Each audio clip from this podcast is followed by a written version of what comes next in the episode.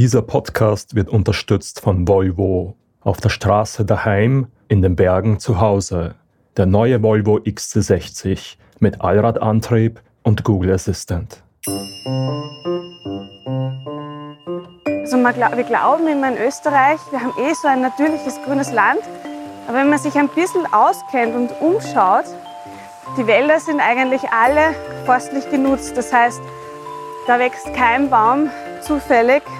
Hallo und herzlich willkommen zur achten Folge der dritten Staffel des Bergwelten Podcast. Mein Name ist Katharina Lehner. Eigentlich haben wir euch für heute ja eine Folge über 24 Stunden Wandern versprochen.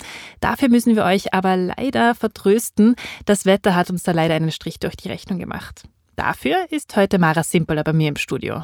Hallo Katharina. Hallo. Ich habe heute eine Aufnahme mitgenommen, die ich dir gerne vorspielen würde. Mhm. Eine Sekunde.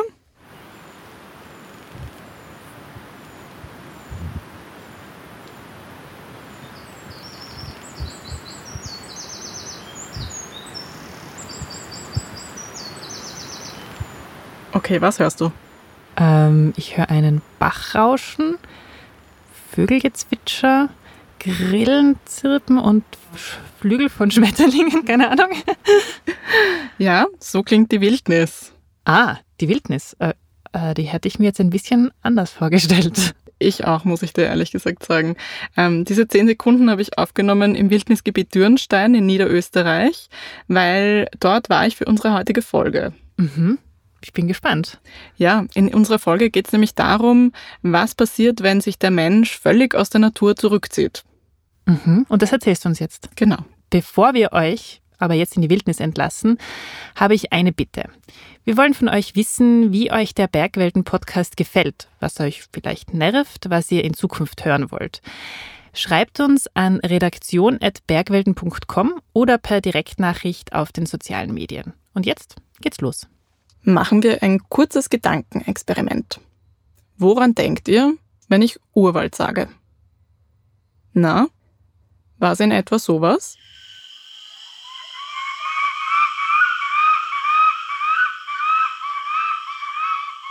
Aber Urwald kann auch in etwa so klingen wie die Aufnahme, die ihr ganz am Anfang gehört habt.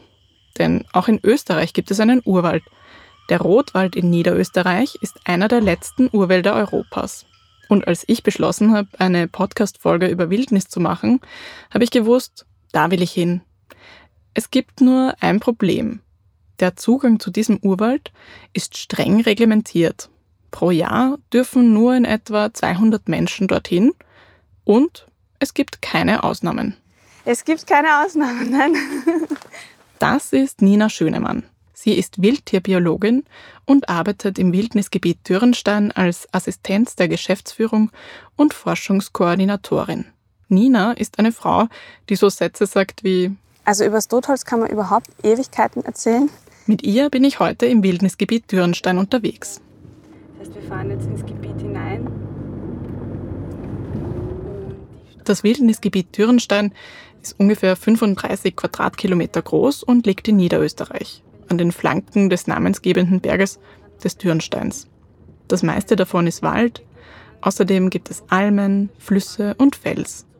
Und das Besondere an diesem Wildnisgebiet ist eben, dass es hier den einzigen echten Urwald in den Alpen gibt. So. Ja, also der, der Urwald ist halt deshalb noch ein Urwald, weil er vom Menschen bis jetzt noch nicht ähm, beeinflusst worden ist. Also es hat keinen gröberen Eingriff gegeben. Das Ökosystem hat sich äh, komplett vom Menschen ungehindert entwickeln können. Evolution hat ungehindert stattfinden können. Und ja, also die Komponente, die wesentliche ist halt eben, dass der Mensch dort äh, es nicht geschafft hat, einen zu starken Einfluss zu hinterlassen. Und wenn wir jetzt jetzt damit anfangen würden zu sagen, oh, da ist noch ein Urwald, wie toll, den müssen wir uns jetzt alle anschauen gehen, dann, dann wird das nicht mehr lange so bleiben. Nur ganz wenige Menschen dürfen jedes Jahr in den Rotwald hinein. Es gibt öffentliche Führungen, die jedes Jahr innerhalb weniger Stunden ausgebucht sind und dann natürlich Plätze für Forscherinnen oder für Partnerinnen aus anderen Schutzgebieten. Ist, so groß ist er nicht und sobald man mit ein paar Leuten einmal an einer Stelle äh, äh, vorbeigegangen ist, wird man sehen, was man eigentlich niedertrampelt. Und das hätte dann schnell Auswirkungen aufs Ökosystem. Und das ist der Grund, weshalb ich euch eigentlich nicht sagen kann, wie der Urwald aussieht. Aber ich kann Nina fragen, die für das Wildnisgebiet eben schon mehrmals im geschützten Rotwald war. Es war eigentlich das Erste, was mir aufgefallen ist, dass der Boden sehr weich ist und sehr gut riecht und auch nicht so, so eben, wie man sie überall anders sieht, weil wenn nämlich die Bäume umfallen und liegen bleiben, dann reißt natürlich dieser, der, der Wurzelstock ein Loch in den Boden und liegt dann aufgekippt dort. Das heißt, ich habe auf der einen Seite ein bisschen ein Loch und auf der anderen Seite einen Hügel und im Laufe der Zeit wird die Landschaft dann einfach so hügelig und, und ist nicht so, so eben, wie man es überall anders im Wald eigentlich kennt. An dieser Stelle möchte ich einwerfen, da wo ich mit Nina unterwegs bin, ist es alles andere als eben. Im Gegenteil, wir gehen in der sogenannten Hundsau einen steilen Hang hinauf, bei dem wir alle ins Keuchen kommen. Wir sind auf einem ehemaligen Jagdsteig unterwegs, der eigentlich nicht mehr genutzt wird, seitdem rund um den Urwald ein Wildnisgebiet errichtet worden ist.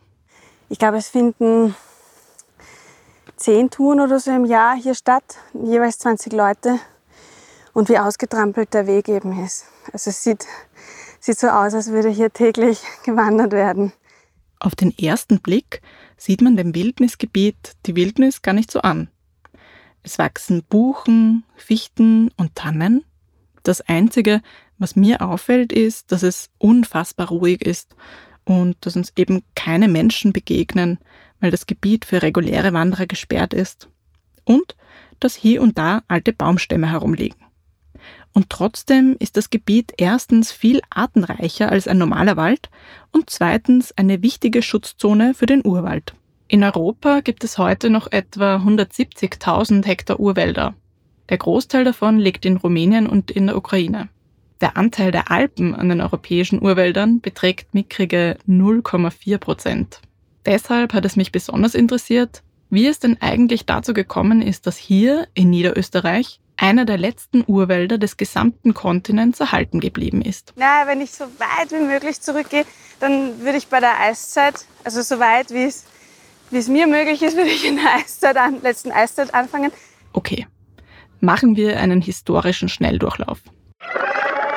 Während der letzten Eiszeit waren große Teile von Mitteleuropa mit, eh klar, Eis bedeckt.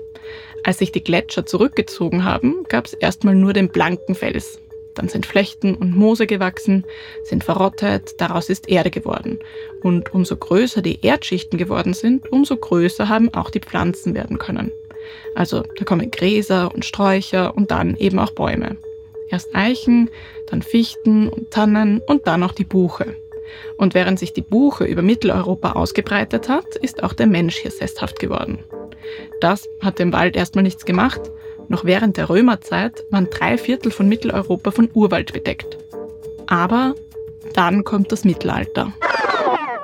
Den menschlichen Einfluss äh, fange ich mit dem an.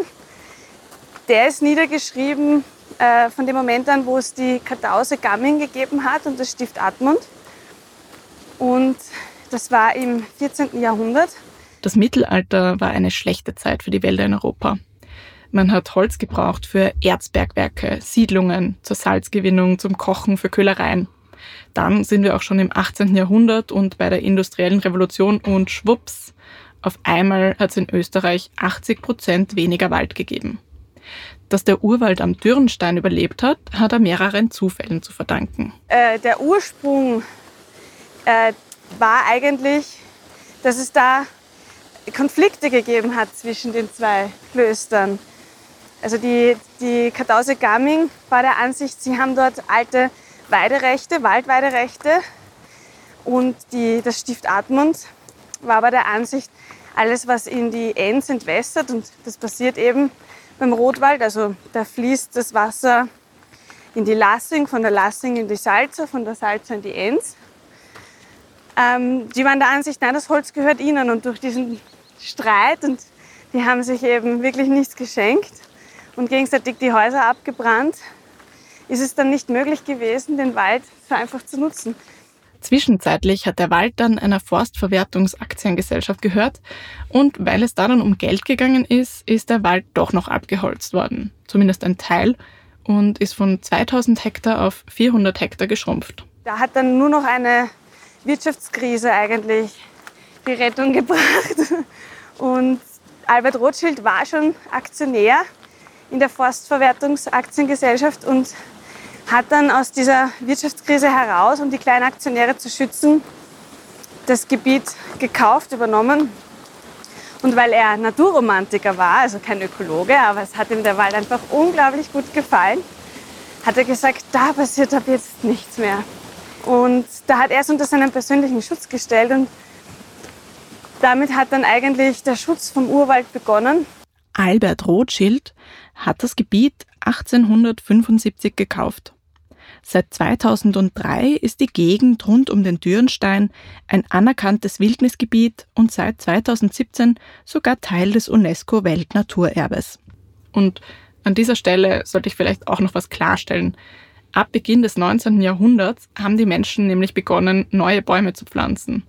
Und dieser massiven Wiederaufforstung haben wir es zu verdanken, dass Österreich mittlerweile wieder fast zu 50 Prozent von Wald bedeckt ist. Aber es ist halt kein Urwald. Also wir glauben immer in Österreich, wir haben eh so ein natürliches grünes Land. Aber wenn man sich ein bisschen auskennt und umschaut, die Wälder sind eigentlich alle forstlich genutzt. Das heißt, da wächst kein Baum zufällig oder das ist jetzt ein bisschen übertrieben, aber halt vom, vom Menschen quasi überlegt und geplant. Ich finde, Nina spricht hier was ganz Interessantes an.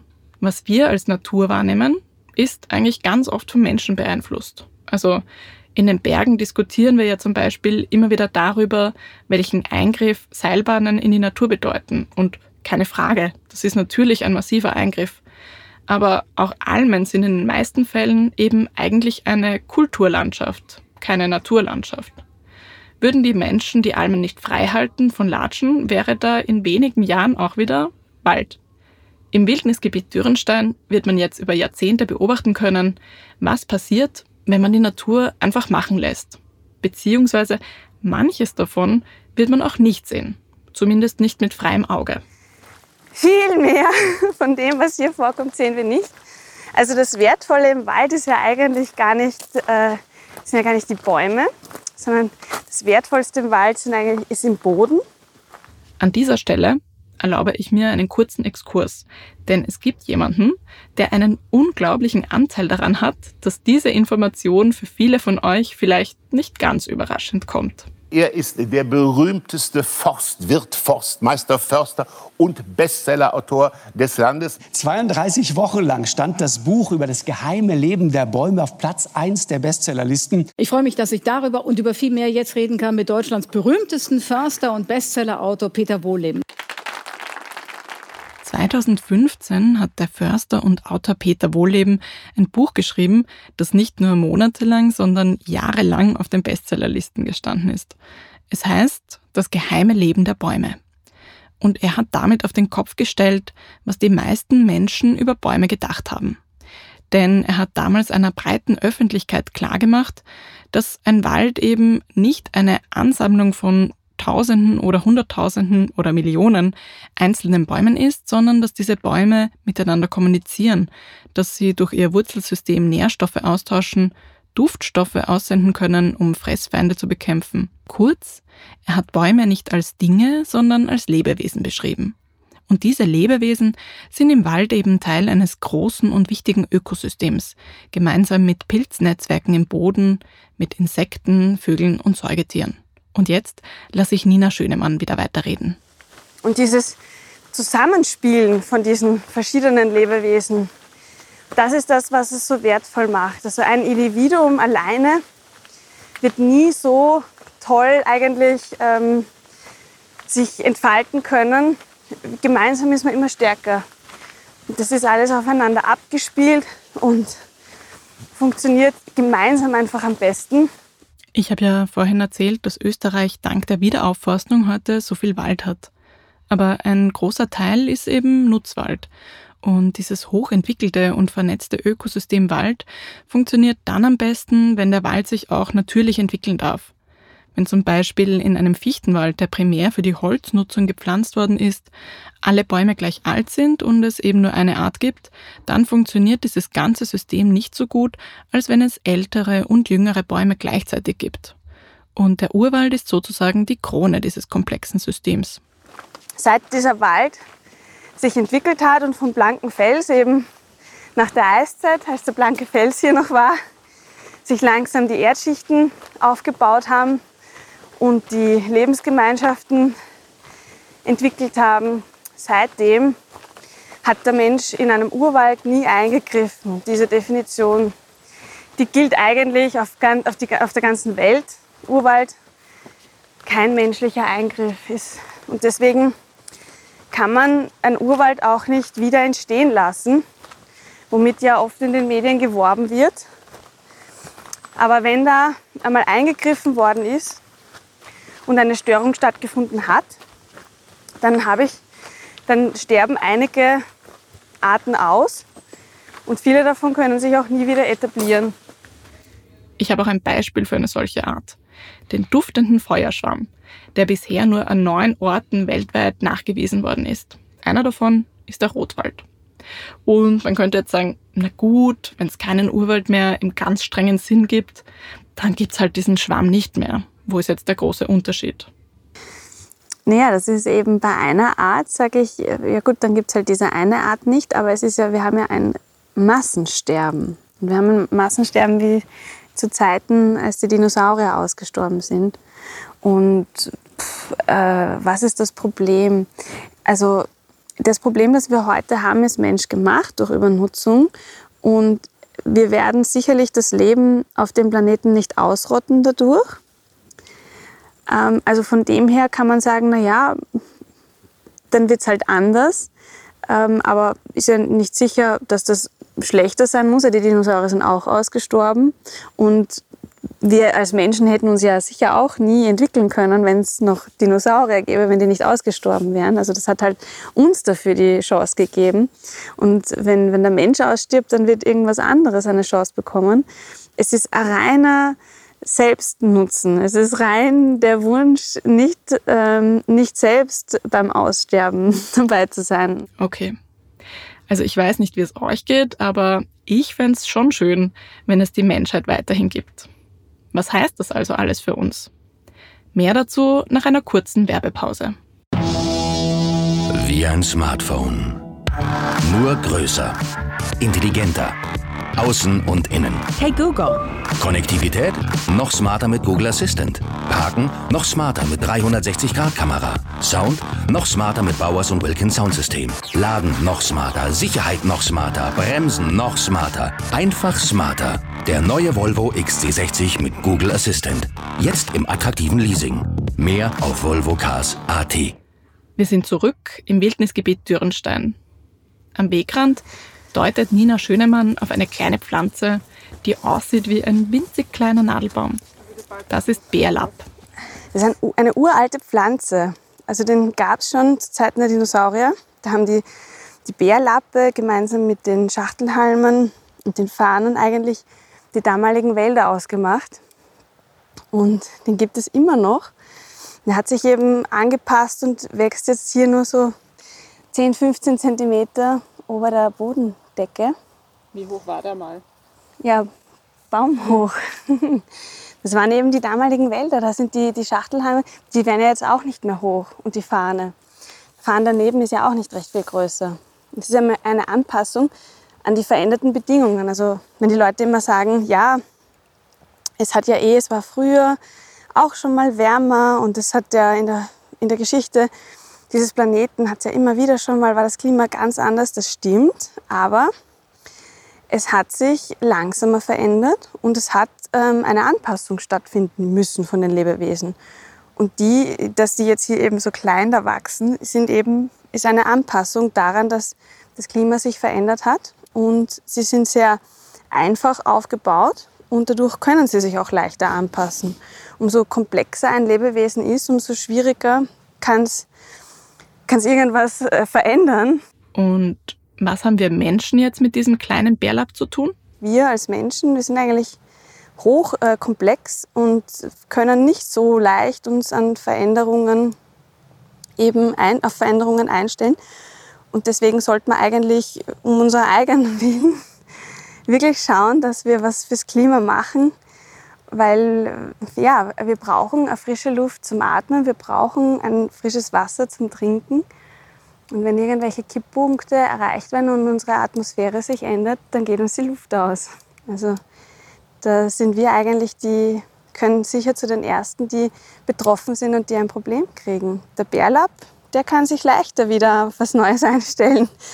Ich finde, das ist ein gutes Beispiel dafür, dass wir Menschen uns oft schwer tun, die Konsequenzen unseres Tuns auf lange Sicht abzuschätzen.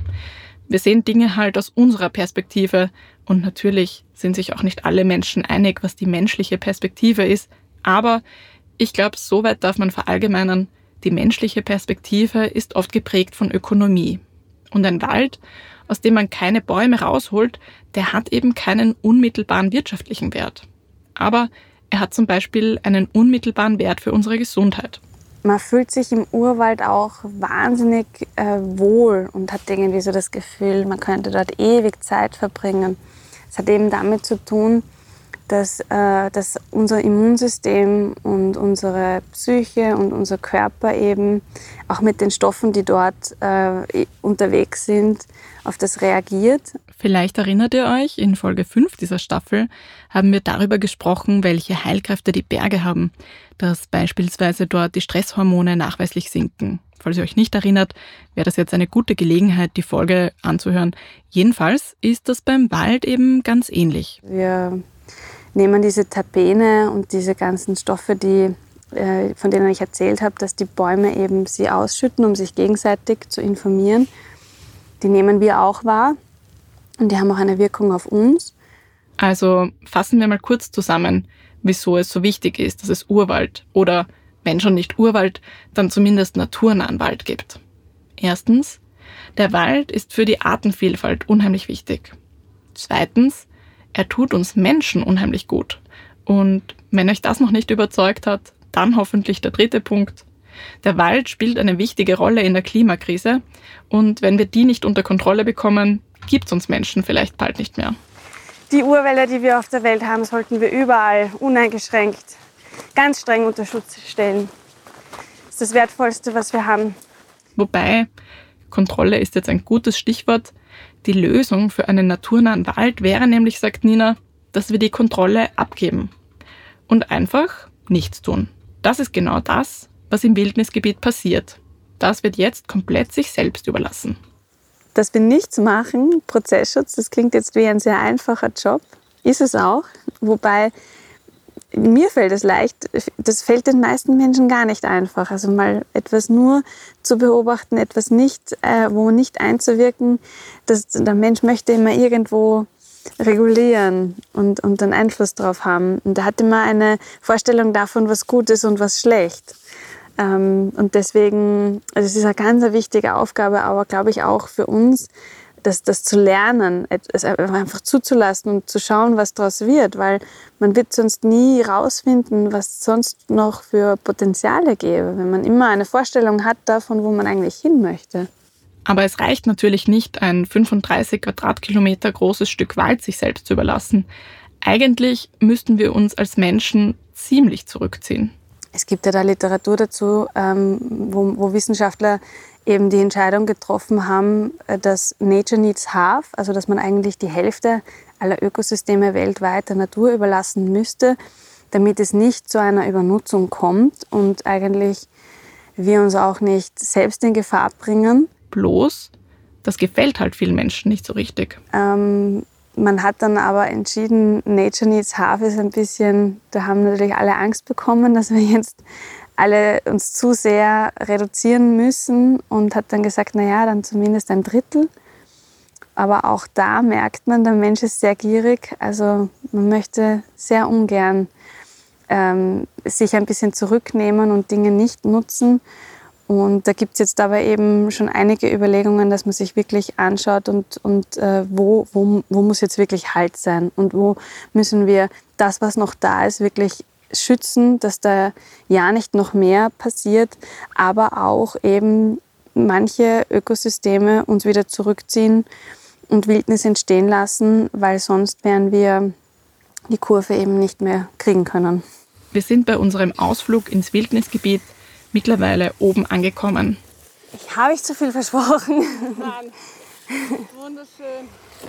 Wir setzen uns ins Gras, trinken erstmal was und dann genießen wir den Ausblick auf den Dürrenstein, auf die Kitzmauern, wo Steinadler leben, auf den Wald am Gegenhang. Nina zeigt auf eine Almwiese gegenüber.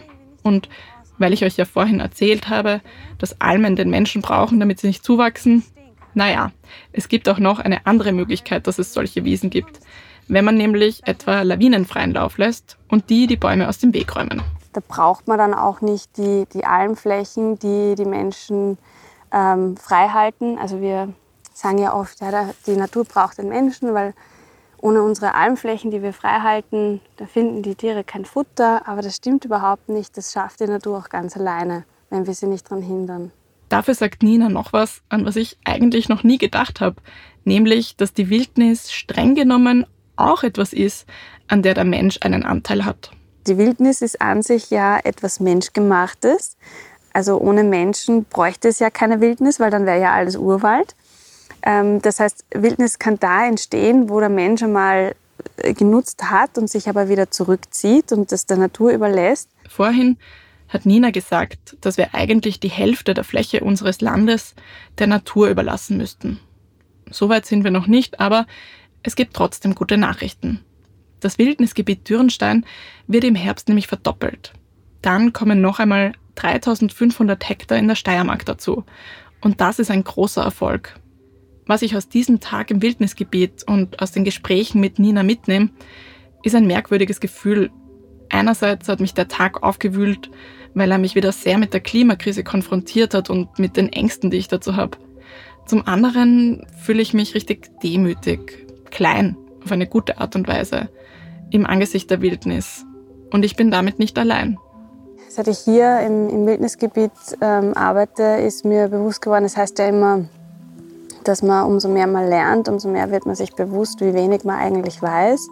Und seit ich hier im Wildnisgebiet bin, ist mir aufgefallen, nicht nur ich weiß so wenig, sondern wir alle. Es gibt so viel, was wir noch nicht wissen, was wir noch nicht nachweisen können, was wir noch nicht erforschen konnten. Wir müssen uns einfach dessen bewusst sein, dass, es, dass wir so viel, wie wir glauben zu wissen. Wir wissen schon sehr viel, keine Frage. Also ein unglaublich, was wir wissen, unglaublich, was wir können, was wir, was wir schaffen. Aber das, also da müssen wir schon aufpassen, uns bewusst sein, dass wir ganz vieles noch nicht entdeckt haben und noch nicht herausgefunden haben und wahrscheinlich auch nie schaffen werden. Ich würde von mir selber sagen, dass ich die Natur liebe. Ich glaube auch, dass das eigentlich die meisten Menschen in Österreich und in Europa sagen würden. Ich bin wahnsinnig gerne in der Natur, im Wald, in den Bergen. Aber ich stelle mir seit meinem Besuch im Wildnisgebiet Dürrenstein auch die Frage, sollte man etwas, das man liebt, manchmal lieber in Ruhe lassen, um es zu schützen? Vielleicht muss ich den letzten Urwald der Alpen gar nicht sehen. Vielleicht wäre dieser Verzicht ja der größte Liebesbeweis.